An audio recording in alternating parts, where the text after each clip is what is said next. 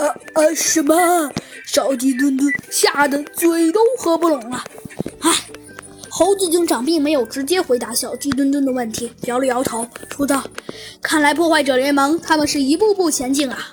我本来以为破坏者联盟的科技，唉，也并没有那么发达，只能研制出一只冰川上的猛犸象，其他动物都研制不出来。我现在才知道，破坏者联盟的理想才没那么点儿。”他们想建造一支冰川大军，像这样，小鸡顿顿，你们知道为什么猛犸象是有那么几只吗？为为什么呀？因为猛犸象的呃结构，呃比这些比这些企鹅要复杂的多。猴子警长说道。毕竟猛犸象是一种杀伤力很强的动物，而这些企鹅结构很简单。还有，你再看，猴子警长说道。嗯，你看没看到小鸡墩墩？那些企鹅有的已经长得很像一只动物了。嗯，好的，那可是小鸡墩墩挠了挠头，说道：“可是企鹅能有什么杀伤力啊？”哼，小鸡墩墩，那可就不一样了。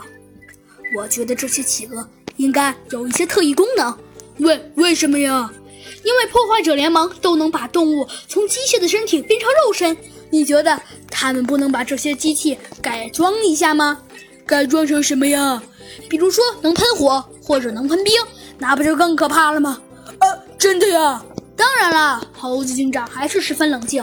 但是想到猛犸象，猴子警长还是不由得吓出了一些冷汗。嗨，猴子警长叹了口气，说道：“但是如果把猛犸象改装成能喷火或者能能喷射冰的那种恐怖恐怖动物的话，那可就麻烦了。没准儿，没准儿一个。”一个能喷火或者能喷冰，或者一些有一些特异功能的终极猛犸象，没准儿能等于一辆、两辆、三辆装甲车呢！啊，这这么恐怖？当然了，猴子警长还继续说道：“放电这种我还没算呢。如果光光是喷火，那森林都市一半的地盘都要遭殃了。”嗯，没错，而且森林森林嘛，如果一个会喷火的猛犸象，那……那还有一点很恐怖，为什么呀？因为你想一想，因为，比如说吧，一个猛犸象能喷火，森林森林，你知道火遇到什么会烧得更旺吗？什什么呀？当然是树木，主要是木头，因为一般加上木头会点起火来。但是森林里面有很多木头，而且你应该听说过森林火灾吧？那。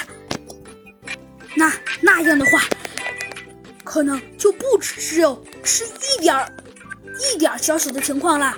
森林火灾会烧出大半大半的火来，有可能森林都市的天空都会变成红色。所以我们一定要尽快阻止这个神秘的冰川。没准我们还能从这个冰川上面研制出一些对付破坏者联盟的一些对付破坏者联盟的机器呢。嘿嘿，没错，嘿嘿，要是让弗兰熊研究一下这个神秘组织里的，呃，假如有什么资料的话，呃，还有这些机器人，让弗兰熊研究一下，没准我们就不怕破坏者联盟了。呃，突然，猴子警长不说话了，他看了一眼小鸡墩墩背后的企鹅，说道：“呃，好吧，小鸡墩墩，我承认你想的的确很美，但是。”但是能不能把这个组织打败，或者阻止这个组织的计划还不一定呢。但是我觉得现在最可怕的还是那些会会喷火的企鹅。好啦，小朋友们，这集的故事啊，山虎就给您讲到这里了。什么会喷火的企鹅？我的妈呀！难道这个冰川上这么多可怕的机械动物吗？谢谢。看来是这样的呀，到底那些喷火的企鹅会不会攻击呃猴子警长和小鸡墩墩，还有狮子王和他的手下们呢？下集告诉你。